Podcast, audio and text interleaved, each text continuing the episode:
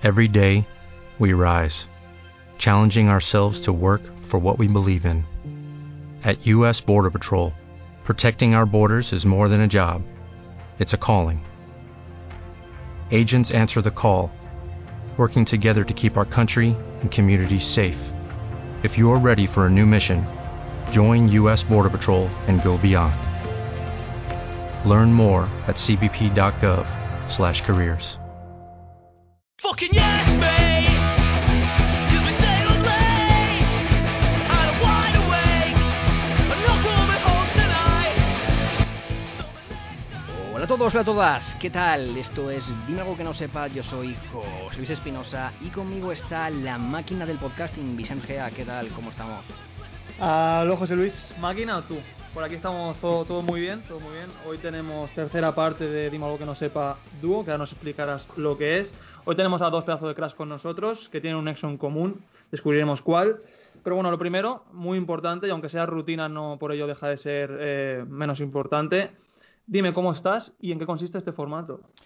Pues bueno, la primera pregunta la verdad es que es bastante fácil. Estoy bien y emocionado por este programa que tenemos por delante porque creo que va a ser muy entretenido.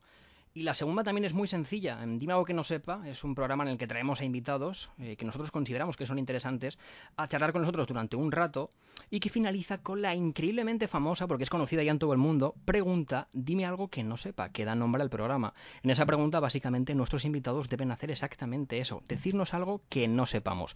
En este caso el programa se trata del formato dúo en el que traemos a dos invitados pueden tener algo en común o no. En este caso, sí, el punto de convergencia es el fútbol. Aquí todos somos futboleros, entonces vamos a hablar de fútbol. Eh, cabe destacar también que además incluimos una serie de secciones para amenizar el programa y que además los invitados son libres de hablar en todo momento de lo que quieran. Aquí son los jefes. ¿Qué te ha parecido?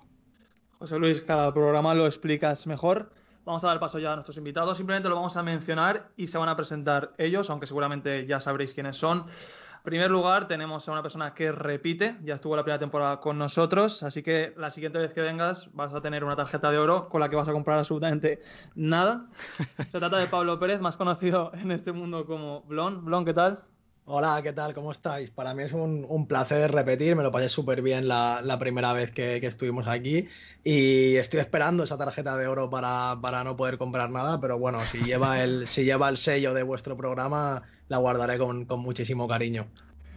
Muchas gracias, Blon. Y por otro lado tenemos, uh, me atrevo a decir, José Luis, dame la licencia, de decir que es leyenda viva, historia de las retransmisiones del fútbol, con quien hemos crecido a lo largo de nuestra eh, vida futbolística. Eh, se trata de Julio Maldonado. Maldini, Julio, ¿qué tal? Hola, ¿qué tal? Yo espero que no hablemos mucho de rap, porque como hablamos mucho de rap, vamos, claro. Pero no. no, un placer estar con vosotros, hombre. Ya, ya, ya. Esto, esto todo surge de mi hija mayor, que, que os conoce, así que encantadísimo. Pues bueno, eh, siempre para empezar nos gusta que, que nuestros invitados eh, se definan a sí mismos, ¿no? A qué se dedican, quiénes son. Entonces, si me podéis dar una breve descripción de vosotros.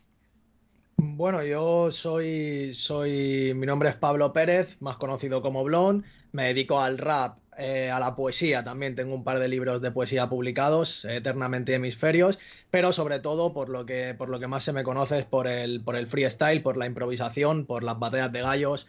Eh, soy participante de la Freestyle Master Series, que es la, la liga más importante a, a nivel mundial de, de, batallas de gallos. Estoy participando en mi cuarta temporada. Aparte también he participado eh, en ocho ocasiones en la final nacional de la Red Bull Batalla de los Gallos, consiguiendo este año el, el subcampeonato nacional. Y sobre todo eso, sobre todo es el, el, mundo de las batallas de gallos y del freestyle por lo que, por lo que más se me conoce, aunque, aunque también compongo mis propias letras, eh, escribo mis, mis poemas y, y vivo, en general, vivir haciendo, haciendo lo que me gusta, creo que, creo que soy un, un afortunado por, por ello. Julio.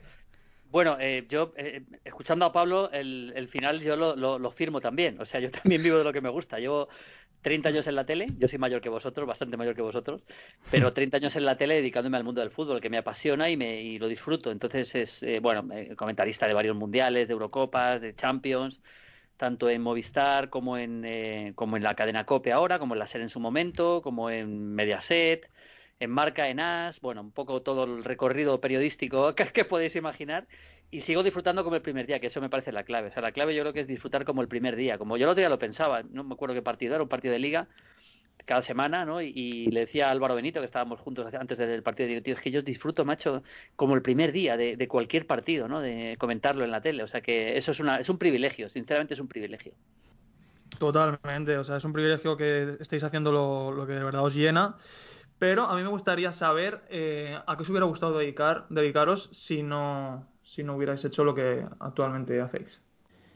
Pues a mí precisamente me hubiera gustado dedicarme a lo que se dedica Julio, porque yo desde, desde bien pequeño, desde bien pequeño me gusta muchísimo el fútbol y siempre me ha gustado mucho escribir, sobre todo, y, y de hecho cuando era adolescente quería estudiar periodismo y, y especializarme en periodismo deportivo.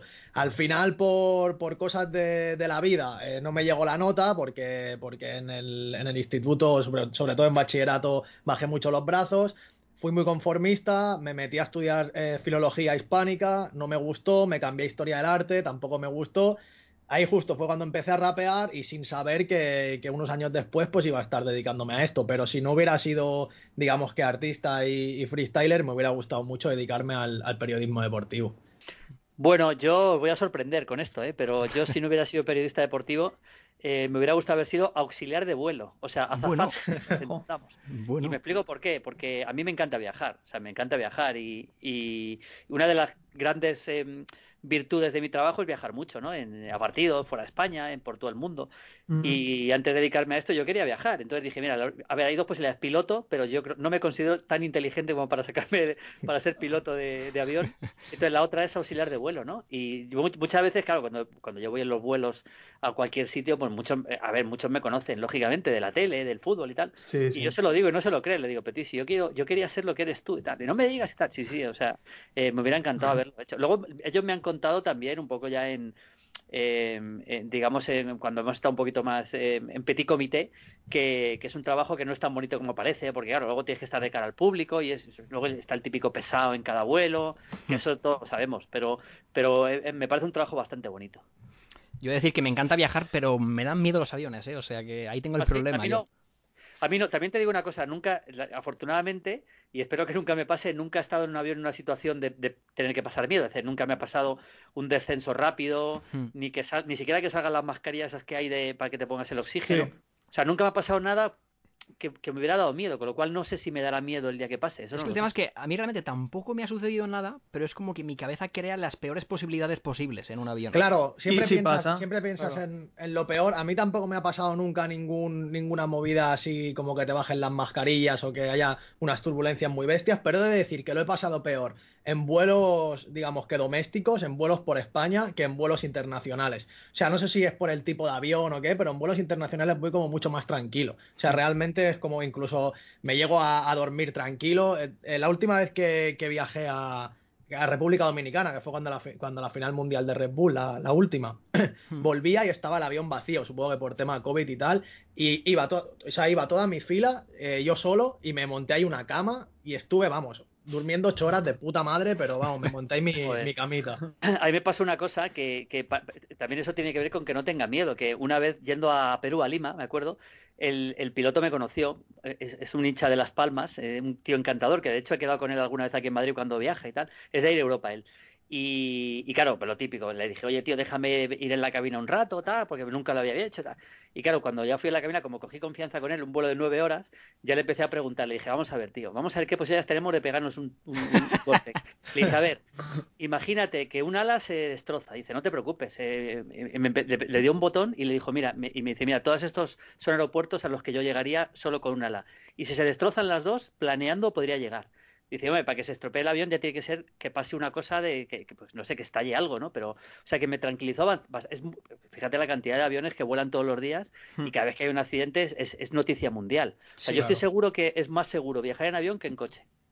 Sí, sí, seguro. De hecho, son datos, creo. En teoría, eso creo que es, es así, que es, es el medio de transporte más seguro, dicen. Claro, claro, Sí, seguro. sí, sí. Eso sí, el día que se la pegue... este- El, el día que hay un siniestro. no te puedo Claro, claro, ahí está el miedo que piensas, si voy dentro estoy jodido. O sea, seguro.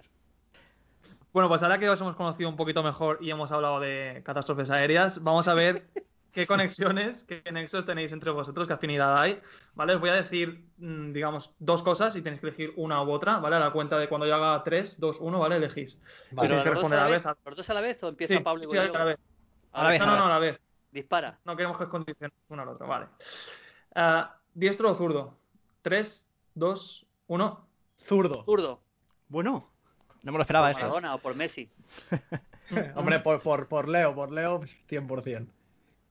¿Pasión o cabeza? 3, 2, 1. Pasión. Cabeza.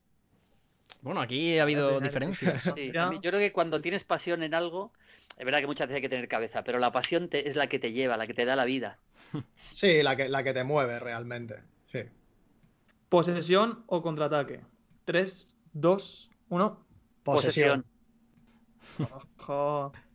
Muy bien. Eh, ¿Postre o entrante? 3, 2, 1. Entrante. Postre. Hombre, Julio. Yo- yo- Julio, yo me a decir postre, ahora que voy al gimnasio, tío. Los postres Ya, no son. pero- es de que va- Pero Claro, esto yo, te veo, yo, te, yo te veo ahí comiendo yogures, tío, digo, le flipará el, los postres, tío. Bueno, no, pero a ver, los yogures que yo como en, en, eh, en el canal mío de YouTube, eh, los como, no son postres, son, los como después del entrenamiento, o sea, son, digamos, de entretiempo, llamémoslo así. No son ni entrante ni, ni entrante ni postre. es Es que decir que- cada, vez que cada vez que lo veo me- entra un antojo de comerme un yogur de esos, Pues tío. están buenísimos esos, eh. tienen un poquito de muesli por encima con un poquito de miel, son una pasada, tío. es que yo Cuando tengo un problema y es que me, da mucha hambre chévere. ver cosas en la televisión de comida. Yo lo pasaba muy mal de pequeño viendo Charlie la fábrica de chocolate porque me entraba mucha hambre. Y de verdad que cada vez que te veo en que chévere, me entra un hambre impresionante y digo, quiero ese yogur ahora mismo aquí. Es que es así. Ya, pues, pues, hombre, vosotros sois de Madrid, ¿no? No, nosotros somos No, de No, de yo de Valencia. Barcelona. Ah, pensé que eres de Madrid, digo, pues paséis un día y lo probáis. Entonces ya, si, si estáis por Madrid, Hubiera merece la ido. pena, están muy buenos, ¿eh? Seguimos. Eh, ¿Playa o montaña? 3, 2, 1. Playa. Playa, Bueno, Vale. sin duda, vamos. ¿Invierno o verano? 3, 2, 1. Verano. Sigo estando solo. Madre Es más, yo, yo no puedo entender, de verdad que no puedo entender la gente que prefiere el frío al calor. es que, ya sé que los Vicente es el extremos- único. En todos los programas dos me sé, justifico. pero- Me encanta, a mí me encanta el invierno. ¿Sí? No sé. Pues, eh, Sí, pues, sí, sí, me eh, siento mejor. Tú no, tú no estás en Madrid, ¿no? No has estado en Madrid con Filomena, ¿no? No, no, No, no. Entonces, si te hubiera pasado la- Valencia, a Valencia no llegó. Joder. Y vale, por último, para acabar, cuando os queréis relajar, una peli o una serie. 3, 2, 1. Serie. Bueno, Vale, ¿estáis viendo alguna ahora mismo? Sí, estoy viendo una que se llama Industry. No sé si la habéis visto. Si la veis, está muy de HBO, buenísima. Buenísima. De unos chavales. Es un poco. Unos, unos chicos. Es inglesa la serie. Unos chicos jóvenes que, que entran en una especie de. Como diría yo, de un sitio de bolsa, ¿no? De corredores de bolsa. Y más que, más que Mm. dónde están, es un poco las peleas entre ellos, las zancadillas entre ellos para progresar, cómo les putean, cómo les tratan, a, son becarios realmente, cómo les tratan mal. Todo eso eh, está muy bien, ¿eh? Está muy bien. Sí, yo no la, yo no la conocía, pero me, me llama bastante la atención. Y yo estoy viendo una que se llama Your Honor, ahora que está en Movistar, que me parece una barbaridad. O sea, es súper, súper, súper, súper buena. Tenéis que, no os puedo decir de qué va, porque si lo digo, ya destripo el primer capítulo y mola verlo sin saber de qué va. Pero el protagonista es Brian Cranston, que es el actor que hace de Walter White en Breaking Bad y es un, un serión, Your Honor, en Movistar. Y hoy he estado viendo el, el reportaje que salió ayer en Movistar de Ronaldinho, que también me ha parecido súper guay.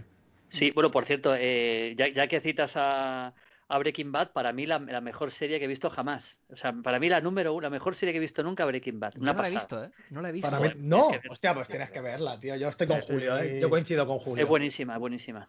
Yo he visto Juego de Tronos, que es muy famosa también y me gustó mucho. A mí también me gustó, sí. Fíjate que yo, Juego de Tronos, empecé a verla y como que me perdí un poco al principio, porque si no estás muy atento te pierdes. Pero luego ya empecé a verla otra vez, dije, voy a dar una segunda oportunidad y me enganché en la, en la, en el confinamiento que hubo drástico, digamos, entre que fue marzo a mayo, más o menos, ¿no? Sí, Ahí me la, me la vi entera, macho, pero entera. Todos los, cap- todas las temporadas. Pues si os parece vamos a entrar con lo que sería la charla general, ¿vale? Entonces para empezar me gustaría que habláramos de, bueno, vuestra introducción al mundo de las plataformas porque tanto Julio como Pablo habéis entrado en, digamos, a subir vídeos a internet. Pablo lo hace en directo, lo hace en Twitch, eh, Julio tú lo haces en YouTube. Entonces me gustaría que nos contaréis cómo ha sido ese proceso y si os sentís cómo es la plataforma, cómo es la comunidad, qué os está pareciendo. Bueno, eh, mira, yo te cuento, yo a mí me ofrecieron hacer un canal de YouTube hace cuatro años y no sabes cómo me arrepiento día a día de no haberlo hecho entonces, porque, porque mm, eh, bueno, yo, yo creé el canal, pero luego no le hice ni caso, entonces luego, eh, pero na- cero, y, y realmente me he metido, me he puesto en serio hace año y medio. Y me parece un acierto, en, mi caso, yo también estoy en Movistar, que es mi principal sitio donde trabajo, pero también en la COPE y tal, pero me parece que mi canal de YouTube, eh, YouTube en general, me parece que, que hay que estar ahí, porque es una plataforma que, te- sobre todo, tiene un alcance mucho mayor que lo que yo puedo tener en Movistar, es así. Y, y, y es, un- digamos, como, como marca mía, me parece fundamental. Y, y bueno, la verdad que le dedico más tiempo de lo que pensaba que le iba a dedicar, pero todo el tiempo que le dedico es para mí muy productivo.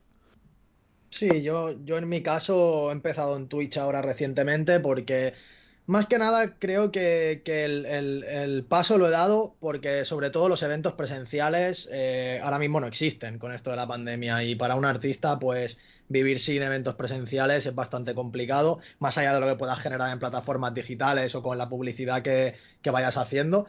Y, y vi que Twitch era una buena plataforma para poder estar al día con, con la gente que me sigue y, y poder crear un contenido diferente. Vi también que, que mucha gente del mundillo se estaba, se estaba metiendo ahí. Y hace cosa de tres semanas o, o así empecé y la verdad es que estoy, estoy muy contento con el recibimiento, con cómo está funcionando todo, me lo paso bastante bien en los directos. Hay mucho troll, hay mucho troll porque lo hay siempre en, en- en internet, lo hay y, y es normal y, y sobre todo en el mundillo en el que yo me, me muevo hay mucho, mucha gente joven que al final trolea constantemente, pero me lo estoy pasando bien y creo que al final hay que, hay que abrir caminos y hay que seguir conociendo nuevas plataformas y aparte seguir, seguir ampliando tu marca, como bien ha dicho, ha dicho Julio. Sí. Que si hay mucho troll en, en- en tu mundo no te imaginas en el fútbol. Ya, ya no, no, el, el fútbol, el fútbol es lo peor, o sea, el No te fútbol ya sé que imaginas lo- para eso... No, no, no te imaginas lo que es comentar un Madrid o Barça todas las semanas en, en la tele, que son millones de personas, cada uno con su, con, con- de su equipo y tal, y no te puedes imaginar lo que es mi Twitter. O sea, mi Twitter es que echa, echa, bueno, pues yo no- evidentemente no lo leo, es que si, lo- si lo- yo, yo tu- me tomara en serio lo que dicen en mi Twitter después de cada partido, directamente me, me había suicidado ya. O sea, es y, imposible. y- y los mensajes privados que tienes que tener y todo, o sea, es una, una locura. De hecho, yo a veces, pues yo soy, soy muy amigo de, de Borja Iglesias, del delantero del Betis, y, y a veces cuando, cuando está jugando busco en, en el- en la lupa de Twitter, pongo Borja Iglesias para ver lo que pone la gente, ¿no? Sobre él, y pienso, madre mía, tío, lo que tiene que estar soportando este chaval día sí día también, ¿eh? es que tiene que ser una, una locura, porque claro, al final yo que sé, en mi mundo, pues tiene, tiene gente que sigue mi mundo, pero es un grupo súper reducido en comparación a lo que hay en el mundo del fútbol, está claro. Entonces tiene que ser una barbaridad. Es una locura, pero fíjate, estos días que está viendo esta, em, este debate bastante, bastante habitual ya de- del tema de los youtubers y de, de que si, yo creo que es un medio de comunicación sin ninguna duda. O sea, el que piense que esto no es un medio de comunicación, tanto Twitch, por ejemplo, como YouTube, está equivocado completamente. Por supuesto que es un medio de comunicación. Es un medio de comunicación muy potente, pero muy, muy potente. Sí. Sí, De hecho, ayer Piqué estuvo con Ibai, por ejemplo. sí, sí, sí. Correcto. Piqué estuvo charlando con Ibai. ¿Creéis que es el futuro? Bueno, yo creo que eh, es parte del futuro, pero no todo el futuro. Al final, desde hace mucho tiempo, por ejemplo, el tema de la radio, la radio, la- con, la radio nadie va a poder, porque la radio tiene un poder, un poder tremendo de atracción. Eh, la tele también, pero la tele ha cambiado. O sea, la tele, em, yo siempre digo una, una cosa, o sea, aquella frase que vosotros sois más jóvenes, pero también la habréis dicho, a ver qué echan hoy en la tele. Eso, Sí, ¿Quién no ha dicho esa frase? Sí, sí. A ver qué ponen hoy. Bueno, aquí ya, esta frase ya no existe. O sea, ya, ya directamente ponen lo que tú quieras que pongan. O sea, en la programación de la tele, salvo, salvo emisiones en directo de deportes, que eso sí, el partido es el partido y lo ves en directo. O quizá telediarios, y ahí ya tengo mis dudas, todo lo demás es tu programación a la carta. Entonces, la tele ha cambiado y la tele tiene, tiene que adaptarse bastante a YouTube. De hecho, eh, hay muchos, muchísimas, mira, por ejemplo, La Resistencia, que es un programa muy de moda en España, Sí. la resistencia, si es, si es lo que es, es gracias a YouTube. O sea, Sí, la en la tele lo, lo ven 80.000 personas en, en- en el directo de, de Movistar, de- de- del canal donde yo trabajo. Y en YouTube, un vídeo de la resistencia lo ven millones. Sí. O sea, tienen que adaptarse, la tele tiene que saber adaptarse a estos nuevos tiempos. Es así. Em, antes de entrar a hablar de fútbol, como pregunta final, hay una cosa que es muy curiosa y que creo que compartís, y es que creo, me atrevería a decir que los dos tenéis muy buena memoria. ¿Es, ¿es esto cierto? ¿Lo consideráis así? Bueno, yo en mi caso creo que sí que tengo bastante memoria, eh, sobre todo para las cosas que me gustan. O sea, tengo que decirlo que, es mucho más fácil acordarte de lo que te gusta que de lo que no te gusta, pero sí que sí que creo que tengo que tengo bastante memoria.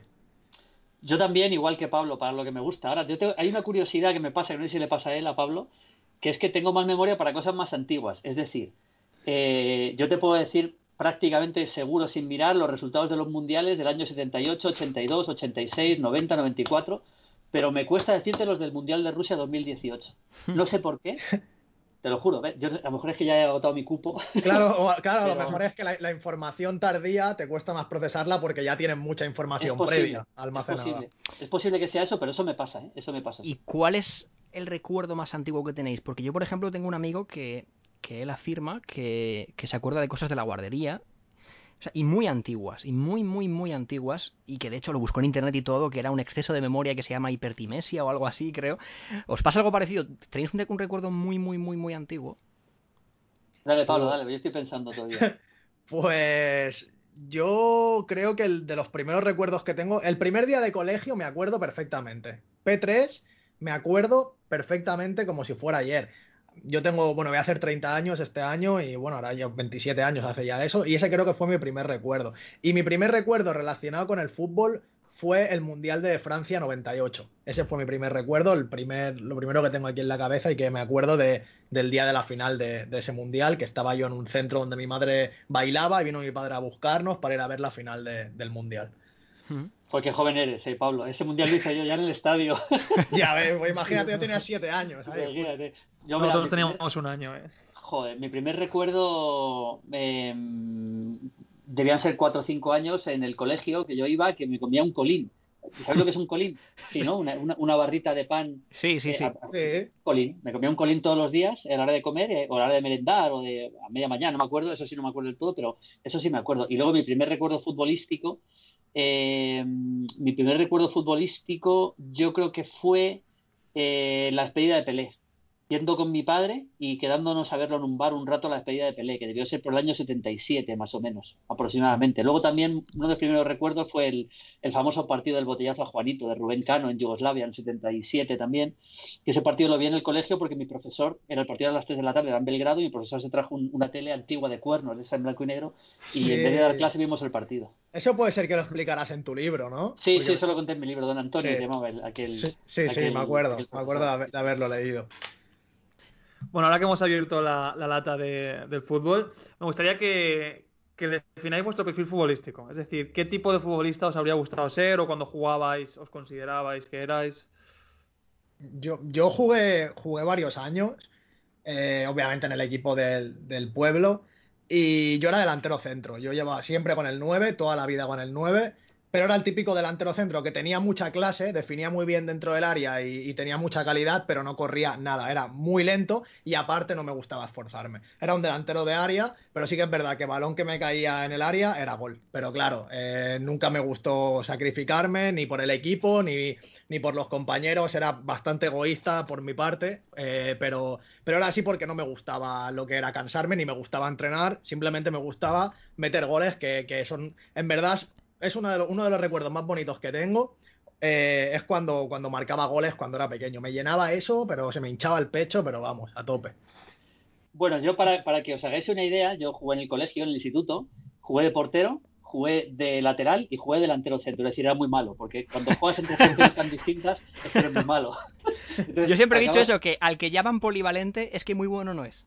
No, no, claro que no. O sea, un tío que ha jugado de, de- de chaval, de portero, delantero centro y de, y de lateral es que es malo en los tres puestos. Porque si eres muy bueno de, O sea, eso es evidente. Entonces, yo era flojito jugando. Pero es verdad que ha dicho una cosa, Pablo, que sí me parece muy interesante. Y es que eh, yo recuerdo haber, a ver, eh, eh, partidos de barrio. Yo me acuerdo que fuimos a ver, ganamos una especie de torneo y luego fuimos a un torneo superior que tuvimos que coger un autocar y nos llevaron a, a las afueras de Madrid, que para, eso para nosotros era como ir a, a la Champions. Y en ese partido metí un gol y joder, el momento de meter ese gol, yo sentí lo que sintió Iniesta el día del Mundial. Sí, de sí, sí, porque cuando metes un cual. gol, da igual, da igual que sea el Mundial, da igual, o sea, el, el fuero interno es lo mismo, joder. Pero bueno, luego yo era, era bastante malo y, y- y no, no progresé jugando al fútbol para nada, vamos.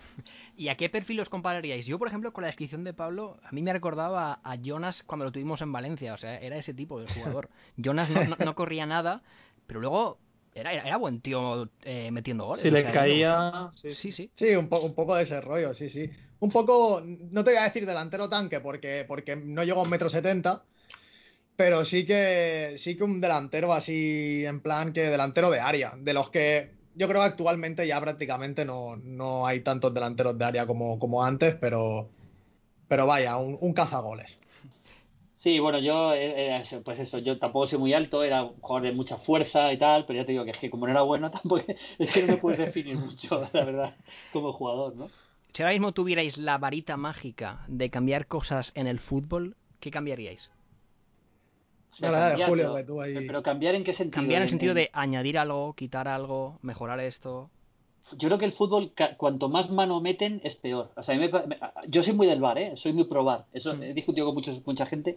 Soy muy pro bar, bien utilizado, por supuesto. Pero creo que ya una vez que ha entrado el bar, prácticamente no se puede cambiar nada. De, se ha la historia del fútbol se ha cambiado mucho. Se cambió- antes, antes valía el. Antes el portero podía cogerla con la mano desde de un pase atrás, por ejemplo, ahora ya no puede. Se ha ido mejorando poco a poco, pero creo que a partir de ahí yo creo que ya ningún, yo no haría ningún cambio más, sinceramente ningún cambio más. Y, y no estoy muy con, no me parece buen, buena idea lo de los cinco cambios, ¿eh? Yo creo que eso desnaturaliza bastante el fútbol. Yo de lo, de lo último que, he visto así de, de propuestas que se, habían, que se habían puesto sobre la mesa, la única que me llama la atención, pero más por curiosidad que por otra cosa, es la de, la de sustituir las tandas de penaltis por 5 unos contra unos. Que también vi que creo que en algún, en algún partido ya lo habían hecho o en En alguna Estados liga. Unidos. En En Estados, Estados Unidos, Unidos. se hacía eso, sí. Es lo que llaman penalty shootout, le llamaban a eso, sí. Es curioso y es interesante, ¿eh? Pero, pero bueno, es que yo creo que está bien como está. Los penaltis, eh, hay una, hay una, hay un dicho que es mentira, que es que es una lotería, y eso, eso no es verdad, no va a ser una lotería. Antes, antes, por cierto, se, se utilizaba la moneda, de verdad. ¿eh? España quedó fuera de, del Mundial del 54, no fue una moneda, pero eh, España empata con Turquía en un partido de desempate en Italia, y hay un chaval, se llama Franco Gemma, que es- era un niño, que pasó a la historia negra de la selección porque metieron, en- metieron dos papeletas, España y, Tur- eh, España y Turquía en una copa, y el chico sacó la de Turquía. O sea, eso sí que es un sorteo de verdad. Eso sí que es una lotería, claro. Una tanda de penalti al final no. depen- depende de muchos factores, de los tiradores que tengas, del portero que tengas, de la calidad individual, de todo, claro. todo de la, de la presión que pueda soportar. O sea, el que diga que es una lotería, pues es que tú imagínate lo que es tirar un penalti en una tanda con 80.000 personas en, en un mundial. Pues eso, eso no es Claro. lotería, eso es, eso es tener, tener aplomo y tener personalidad, ¿no? Sí. La temporada pasada trajimos a Ilio Leal, que bueno, supongo que lo conoceréis, de la media inglesa. Sí. Y ayer estuvimos con Miguel Quintana, con Javi Torres, y estuvimos debatiendo un poco sobre bueno, el, el- el debate clásico entre la Premier y, y la Liga. Eh, y ellos coincidían, bueno, los tres han coincidido en, en que hay algo que aquí nos falta, como por ejemplo eh, ese apego que tiene el aficionado de Plymouth al Plymouth Argyle y no, por ejemplo, al Real Madrid o al Manchester United en su caso. Eh, ¿Qué creéis que, le falta a la Liga Española respecto a la Premier o, viceversa? O, qué destacáis de la Liga respecto a la Premier? Bueno, yo creo que hay, hay un tema, estoy de acuerdo en, en- eso que comentaron ayer. Eh, a mí me parece que, y eso pasa también en Sudamérica, ¿eh? Eh, contrario a España, creo que en, en Inglaterra o en Sudamérica se entiende más de fútbol. Quiero decir, aquí hay- no digo que todo el mundo sea igual, pero hay muchos hinchas que son de su equipo, que son muy apasionados, pero que luego a la hora de, a la hora de razonar y de entender lo que pasa en el partido les cuesta mucho más. O sea, en Argentina y en, y en Inglaterra creo que la gente entiende más. Y eso tiene mucho que ver con, con la cultura futbolística que hay arraigada en, lo- en la gente. Y es verdad que, que que en España la gente suele ser del Madrid y del Barça y luego de otro equipo, eh, salvo que seas de otro equipo muy grande, como puede ser el Sevilla. Y eso en Inglaterra evidentemente no pasa. Si tú eres de un equipo, aunque sea pequeño, eres de ese equipo y no eres de un grande además, ¿no? Sí, a ver, yo creo que, yo creo que también realmente la, la, gestión deportiva es, yo creo que la Premier va un paso por delante de, la, de la Liga Española. A mí, me, a mí me, me gusta bastante la Premier, pero sí que es verdad que yo también por tiempo, la única liga del mundo que sigo prácticamente todos los partidos es la española. O sea, y, me gusta y disfruto viendo la española. Y últimamente la liga italiana también me, está gustando bastante. Creo que está, que está evolucionando en pos del espectáculo y, y me está gustando, me está gustando bastante también. Y me gustaría conocer vuestra opinión acerca del fútbol de selecciones. En mi caso, por ejemplo, soy una persona que a mí el parón de selecciones me da un poco de rabia porque dejas de disfrutar, bueno, disfrutar yo siendo el Valencia no disfruto mucho, pero dejas de ver a, a los partidos de, de tu equipo para, para ver la selección. Pero sin embargo me encantan eh, las competiciones de clubes, me encanta el Mundial, me encanta la Euro. No sé si os pasa un poco igual o cómo veis vosotros esto. A, a- a mí, a, mí lo que, a mí lo que más me gusta de todo el mundo del fútbol es cuando hay Eurocopa y cuando hay Mundial. O sea, realmente más que la Champions, más que cualquier liga. Pero sí que es verdad que, que el parón por selecciones, pues a veces obviamente no, no llama tanto la atención un, un Inglaterra-Andorra o un, yo qué sé, Luxemburgo-Eslovenia. No te llama tanto la atención como partidos del Mundial, que aunque haya partidos que realmente son a priori más flojos, siempre son partidazos y siempre está esa emoción de que hay una Copa del Mundo en juego. A mí el fútbol de selecciones me encanta. Digamos que tiene los dos extremos. Por un lado, es un fútbol peor, y os explico por qué. Es un fútbol peor. Es evidentemente que el fútbol de selecciones es peor que el de clubes, y, y esto tiene una explicación muy lógica. O sea, en, en, el fútbol de clubes, tú, el entrenador, está todos los días con los jugadores y estás entrenando permanentemente. Entonces, tácticamente, es un fútbol mucho más rico que el fútbol de selecciones, porque al final el fútbol de selecciones, Luis Enrique coge a sus jugadores y les tiene un mes para dar y de vez en cuando dos entrenamientos. Eso es lo que hacen. Entonces, no puede trabajar en el día a día. Y luego cambia permanentemente, llamas a este, al otro. Pero luego lo que sí tiene el fútbol de selecciones, que insisto, para mí es peor desde el punto de vista táctico, lo que sí tiene es que es un fútbol más puro, porque juegas con quien te toca jugar. O sea, no aquí no hay esta constelación de estrellas que puede reunir el Madrid o el Barça o el Paris Saint Germain. Aquí juegas con quien te toca. Y si tú eres una mega estrella del fútbol, eh, pero resulta que no eres de un país muy poderoso futbolísticamente, pues te fastidia. Por ejemplo, con Dogbia, es una buena estrella, ¿no? Pues juega con la República Centroafricana. Pues, pues juega con la República Centroafricana. ¿Qué vamos a hacer? Es decir, hay muchos casos de jugadores de ese tipo, ¿no? Y, y creo que eso es muy bonito. Creo que es muy bonito ver a, a mega estrellas jugando en selecciones no tan potentes porque es donde les toca. Odegaard, por ejemplo. Estoy poniendo algún ejemplo. Haaland, delantero que es de lo mejor del mundo. Bueno, pues juega con Noruega. Pues chicos, juega con Noruega. ¿Qué le vas a hacer? Entonces, creo que eso es muy bonito. Es muy bonito. Yo coincido totalmente en ese punto. De hecho, se lo he escuchado a otro periodista de Valencia que decía exactamente lo mismo, que tenía ese, ese factor clave, ese punto añadido, que es el hecho de que aquí no puedes fichar a nadie. O sea, aquí realmente claro, claro, claro. es lo que tienes. Y eso yo creo que sí que es cierto que es muy bonito y por eso me gustan mucho los mundiales. Es simplemente el parón lo que me da un poquito más de, de rabia, ¿sabes? También es verdad que en España eh, eh, la gente es mucho más de clubes que de selección. Hmm. Eh, es así, o sea, eso también un poco por cómo somos, un país con muchas autonomías distintas, es, es así, o sea, la gente, es evidente que aquí la gente eh, está mucho más pendiente de sus clubes que de la selección, incluso, incluso cuando llega un mundial. Yo esto lo he hablado mucho, mira, el otro día estuve con el director de marca, con Juancho Gallardo, y lo hablábamos, digo, mira, es que España en un mundial o en una Eurocopa, incluso aunque llegue muy lejos, las portadas se vende, o sea, se vende menos el marca, por ejemplo, cuando hay un gran partido de la selección española y cuando hay un gran partido del Madrid. Eso, es, eso, eso se puede demostrar, porque eso es, es así, la Sí, tirada sí. Y, y, las ventas, ¿no? Sí, mucha gente prefiere que su, que su, club gane la Champions a que la selección gane el Mundial. O sea, yo con muchas veces con muchos amigos he tenido conversaciones y muchos me han dicho, yo prefiero que el Barça o que el Madrid gane la Champions a que España gane, gane el Mundial. Llevamos, yo creo que, bueno, por lo menos mi opinión, desde la marcha de David Villa, desde, desde que se retiró de la selección, eh, digamos un poco dando tumbos para encontrar a alguien. Ahora mismo, vosotros, ¿a quién veis como delantero para la próxima Euro? Pues es difícil, ¿eh? Porque no hay ninguno. A mí me está gustando Gerard Moreno, como está jugando ahora. Creo que es el delantero español más en forma. Me gusta mucho Yago Aspas también. Pero yo creo que de todos el que más me gusta es Gerard Moreno, que tampoco es un 9 al uso, no es un 9 puro. O sea, puedes jugar con Gerard Moreno a un costado y luego un, 9, un más 9, puede ser un Morata, por ejemplo, ¿no? Pero es verdad que no. Le está costando mucho a España encontrar el goleador. Le está costando encontrar el gol eh, y como consecuencia de ello le está costando encontrar el goleador. ¿no? Hombre, a mí por gustarme me encantaría que fuera Borja Iglesias, o sea, que esta racha que parece que va a empezar a pillar, que la pille, que pille carrerilla y que vaya. Pero actualmente yo estoy con Julio y creo que de los que más me gustan es, es Gerard Moreno. Creo que también está en un, en un buen momento de forma y de los que hay creo que es también el que yo escogería. Y hablando de futbolistas, ¿creéis que les favorece y que es importante esto que están haciendo últimamente de acercarse más a lo que sería el público, pues eh, participando en, colaboraciones con youtubers, en vídeos, etcétera, para que la gente vea que no son unas deidades? Porque yo creo que hace, hace más años se tenía esa visión, ¿no? Como que era gente de otro mundo. Y ahora yo creo que eso está cambiando. No sé si vosotros valoráis ese aspecto, que para mí sí que me parece importante. Sí, sí. Eh, sí, yo, yo creo que, que ha, habido una, ha habido un cambio yo cuando empecé en el periodismo hace 30 años era totalmente distinto. O sea, yo he comido con Zucker y con Mijatovic y con Roberto Carlos cuando eran megastellas del Madrid. Ahora es imposible, impos prácticamente es imposible, salvo que tenemos una, una, amistad de mucho antes, irte a comer con, mm. pues yo que sé, con Cross o con Modric, ¿no? Por poner un ejemplo. Eh, pero otra vez están intentando ser un poco más terrenales. De todas formas, eh, hay que diferenciar entre lo que hacen con, pues eso, con youtubers, etcétera, a lo que hacen con medios tradicionales. O sea, una cosa es que Piqué de una entrevista a a Ibai Llanos o a Digi Mario, que es súper amigo mío, el, otro día lo hizo, a que, lo, a que la haga, por ejemplo, Movistar. Es que es una gran diferencia, ¿no? Como que ellos en, en los medios convencionales todavía tienen mucho respeto. Y creo que es un error, por otra parte, por, por su culpa, pero bueno. Sí, yo, yo creo que, que, también la parte, la parte terrenal, hemos empezado a ver en los últimos años la parte más terrenal de los futbolistas.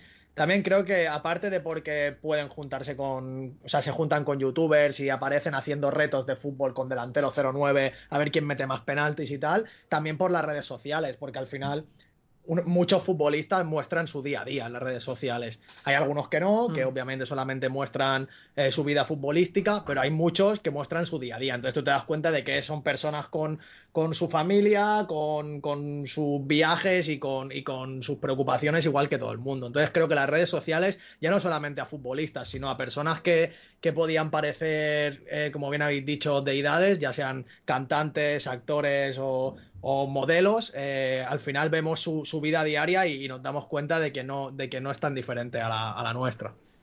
Nos gustaría también, bueno, eh, tanto José Luis como yo somos de Valencia, por tanto, pues aquí sueles elegir entre el Levante Unión Deportiva o el Valencia Club de Fútbol. En nuestro caso, eh, somos del Valencia. Nos ha tocado este año la parte sufridora de la ciudad. Bueno, este año y varios. Pero bueno, este año y llevamos una época, llevamos una época, sí. Entonces, nos gustaría a vosotros como que lo veis desde fuera, un poco que nos hicierais una valoración de cómo se ve, de cómo veis al Valencia, todo lo que está pasando.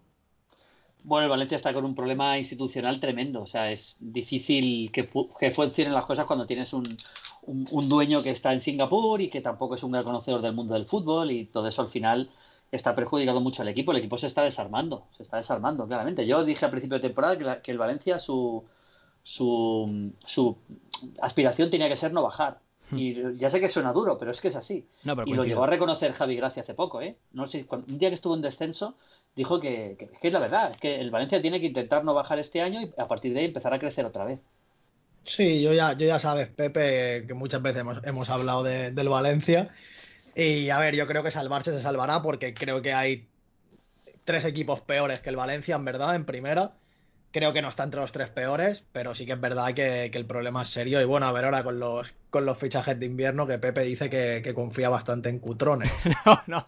A ver, un poco irónicamente. ¿eh? No tengo mucha fe, pero bueno.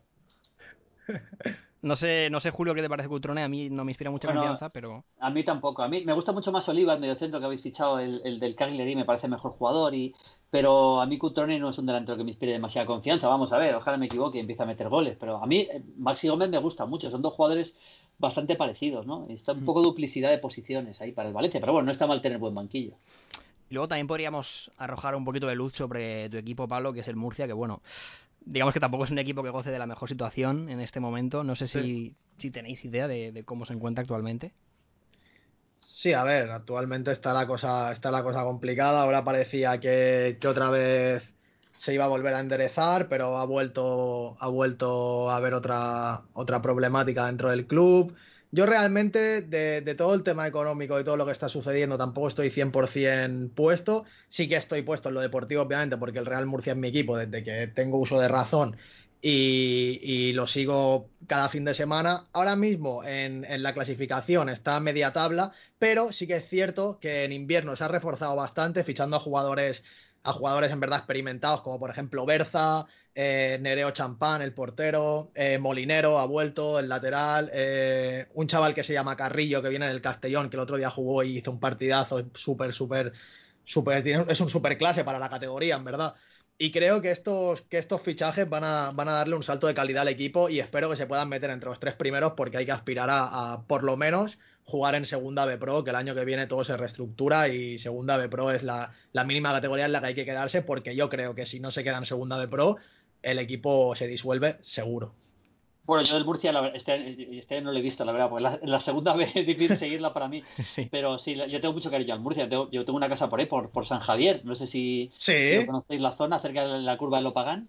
Hace sí, mucho que no voy, la verdad, porque ahí van mis padres, yo no suelo ir, pero, pero estuve mucho años de Granda. Yo soy muy amiguete de los, de los dueños de, bueno, Mariano, que jugó en el, en el Cartagena, es el dueño del Pinatar Arena, que tiene una, sí. una, una, una, instalaciones que son una auténtica maravilla allí, voy bastante por allí, cada vez que voy allí me acerco a verles y me encantaría que subiera el equipo, la verdad, pero está muy complicado, está muy complicado. Sí, sí, yo de hecho tuve hace no mucho en, en Nueva Condomina, estuve actuando allí y todo, porque como me puse para una, para una batalla la camiseta del Murcia y el club le gustó mucho y como para agradecerme el detalle me invitaron a hacer una actuación en Nueva Condomina y la verdad que fue una pasada, fui con, con Sebas Serrano, que es el hermano de, de Sixto Miguel.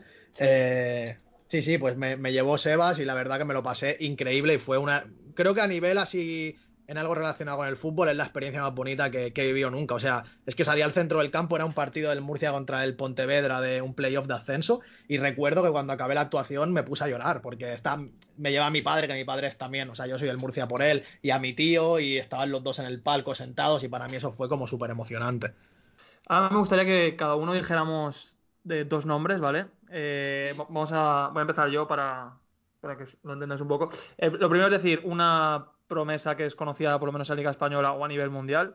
Eh, y otra que no sea tan conocida en España, pero que creáis que lo, que lo puede petar, ¿vale? Por ejemplo, mmm, a mí se me ocurre eh, Jules Koundé, ¿vale?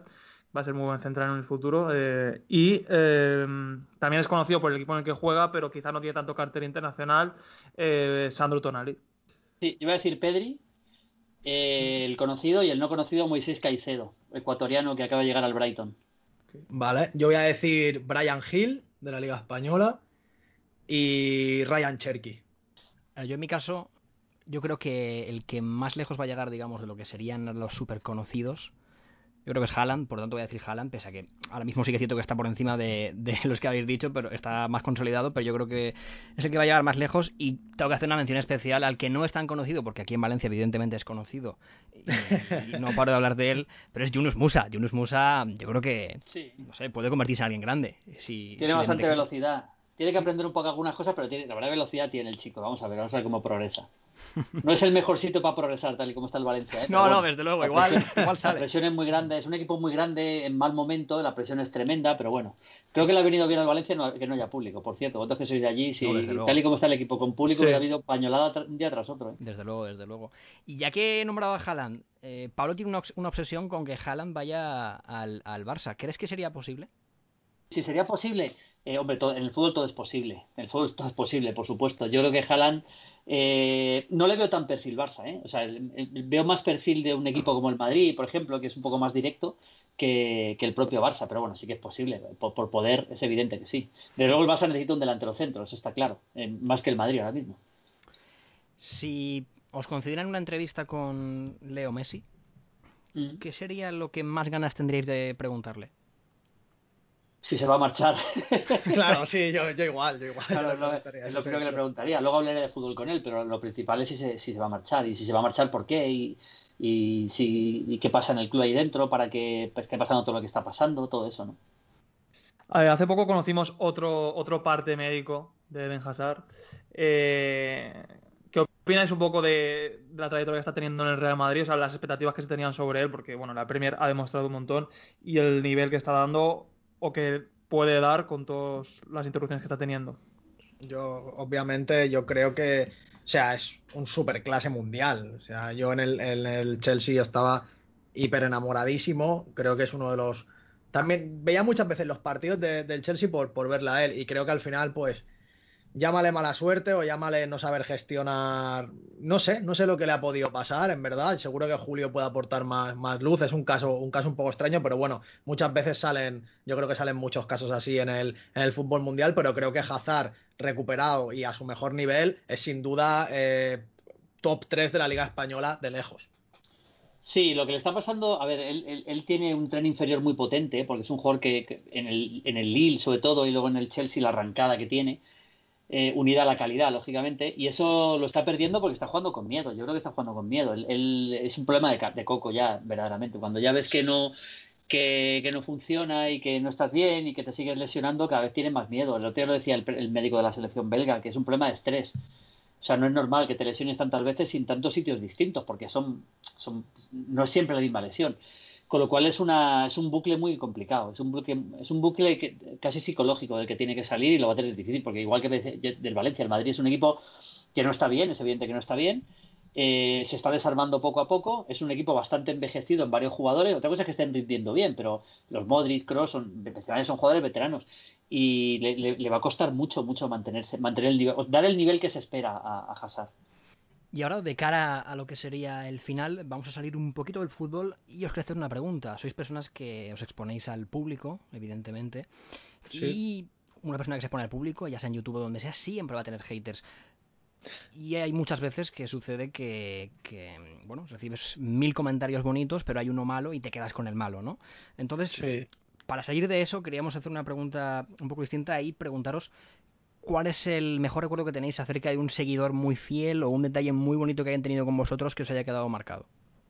Uf, eh, yo sí que sí que es cierto que tengo varios recuerdos así, sobre todo en firmas de libros, que la gente, que la gente viene y, y me trae regalos, me hacen como, como cajas, a lo mejor me dan un regalo que es una caja y cuando lo abro son todo cosas relacionadas con mi vida y con, y con mi historia, o sea, cosas que a lo mejor yo he dicho en alguna entrevista, pero la gente que es súper fiel pues se acuerda, se queda con eso y te muestran su cariño. Al final yo creo que lo más, lo más bonito es, es eso, es ver que, que tú puedes indirectamente y sin, y sin darte cuenta al final ayudar a otras personas. eh, pero creo que así lo más curioso que me ha pasado nunca, aparte de los tatuajes, que eso es algo que, es, que sigo sin, sin, o sea, todavía a día de hoy me, me cuesta, me cuesta encajarlo cuando alguien se tatúa mi nombre o incluso hay gente que se ha tatuado mi cara, o sea, eso ya me parece, me parece una barbaridad, me deja sin palabras, pero creo que lo más curioso así que me ha pasado nunca es que, que un que un, un, un, chico le pusiera a su, a su, a su hijo Blon de nombre. O sea, no Pablo, Blon, que es mi nombre artístico, ¿sabes?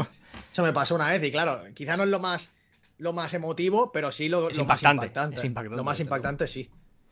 Sí, bueno, a mí, a mí, yo sobre todo cuando, cuando voy por los campos, ¿no? Que al final la gente se te acerca, te dice cosas y te- eh, notas el cariño de la gente, esa es la clave. Yo con el tema de los, de los haters lo llevo muy bien, sinceramente, porque además hay que, hay que ser consciente primero que la gran mayoría de los haters lo son en ese momento, pero que si un día te ven por la calle realmente eh, tampoco te lo iban a decir, eso para empezar. En el Claro. fondo son...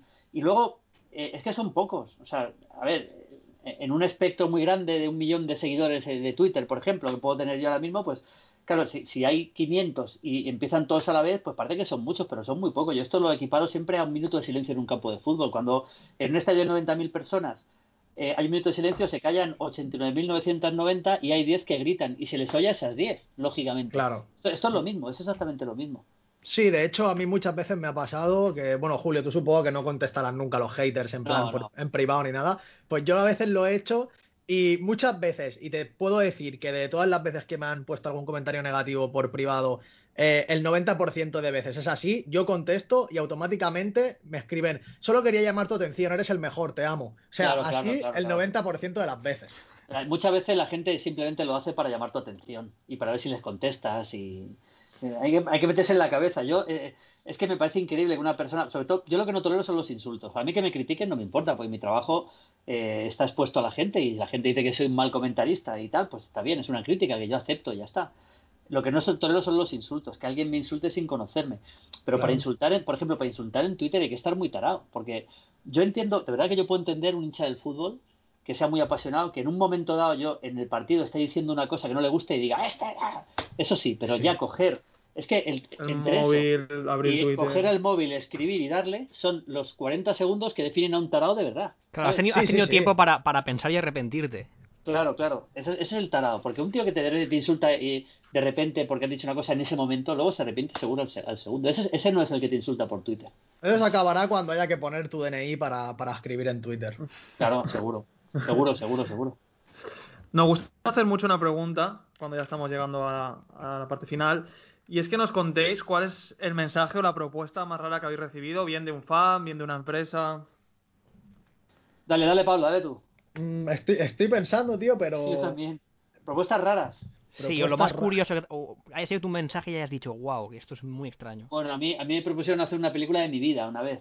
Ostras. Pero que yo fuera, y que yo fuera actor de mi película de mi vida. Bueno, bueno, tú, tú doblaste a un perro, ¿no? En una Yo doblé un perro, sí, en la, en, eh, ¿cómo se llama? Itzy o algo Ozzy, así. Ozzy. En Ozzy, Ozzy, sí, sí, doblé un perro, sí. Pero, pero vamos, aquello, me reuní con los chavales y luego al final no quedó en gran cosa, o sea que, pero bueno, eso no está mal, ¿eh? Una película de mi vida. Hombre, pues, no, desde luego, hubiera sido, hubiera sido curioso, yo creo, ¿no? sí, bueno, eh, siempre hay tiempo de hacerlo, ¿eh? Bueno, bueno, a mí Espero que lo hagan en vida.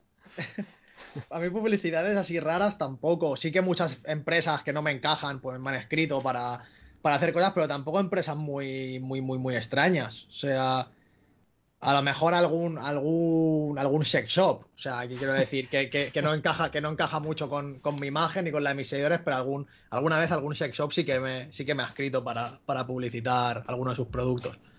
Pues eh, previa a la pregunta final, vamos a hacer una última sección, ¿vale? Y es que teniendo en cuenta que Maldini, bueno, tu ámbito principal evidentemente es el fútbol y que Pablo Blon te dedicas al rap, la poesía, hay algo que, que podemos extrapolar y que tienen en común y son las frases, ¿no? Frases célebres.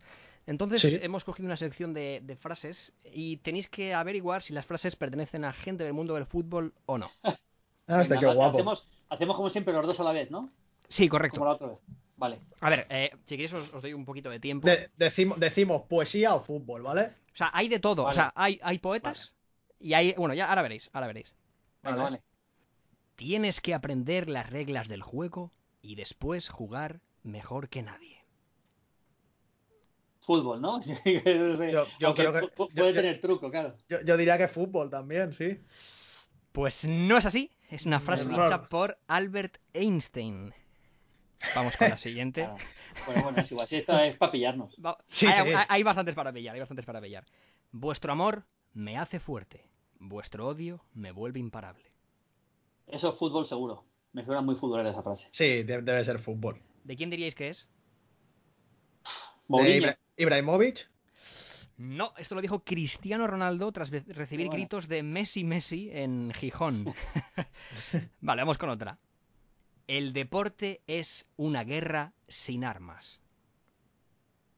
Eso es fútbol, ¿no? Yo creo. Yo, yo esa por pillar voy a decir eh, no fútbol, o sea, poesía. Esto lo dijo George Orwell, el escritor George Orwell. Hemos, hemos ido a pillar, Hay que, pensar, hay que pensar en lo contrario de lo To- que- to- Julio, cada vez que salga la palabra juego, deporte o algo así, es, Que no. es lo contrario. Esta es bastante famosa. No hay nada más peligroso que no arriesgarse. Eso yo creo que no es fútbol. Ahora será, pero bueno. Yo creo que. Yo diría que fútbol. Esta frase es de Pep Guardiola. Joder, pues no, yo no la conocía esa frase, ¿eh? Es Pero bastante tiene famosa, razón. creo. Tienes razón, tienes razón. Y vamos con la última. Si no puedes ganar, asegúrate de no perder. Bueno, esta suena a fútbol, así que será que no es de fútbol. Claro, claro, yo pienso igual. Esa, esa a, lo mejor, a lo mejor es de Napoleón, ¿sabes? Pues en este caso la frase es de Johan Cruyff. Ah, mira. Has hecho- habéis hecho la el- ¿eh? contrapillada. La, La estructura estaba hecha Sí, perfectamente para pillar. Sí, sí, sí, sí.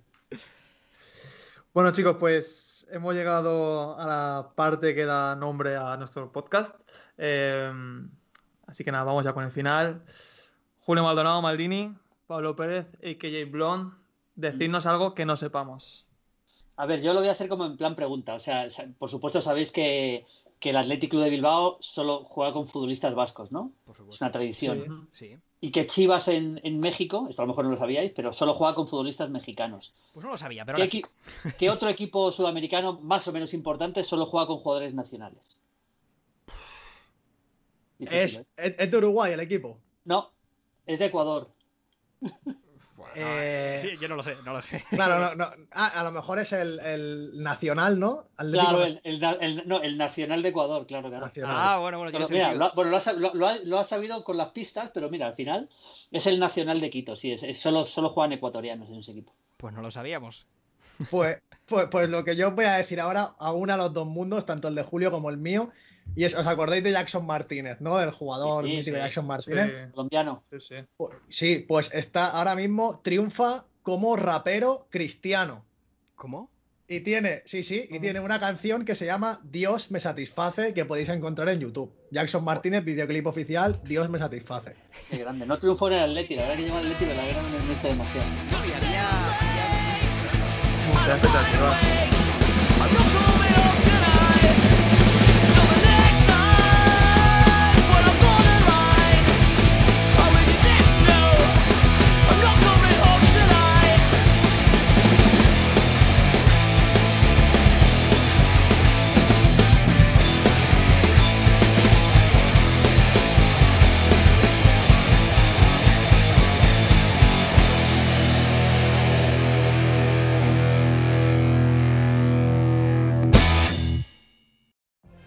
What if you could have a career where the opportunities are as vast as our nation, where it's not about mission statements, but a shared mission? At U.S. Customs and Border Protection, we go beyond to protect more than borders from ship to shore, air to ground, cities to local communities. CBP agents and officers are keeping people safe. Join U.S. Customs and Border Protection and go beyond for something far greater than yourself. Learn more at cbp.gov/careers.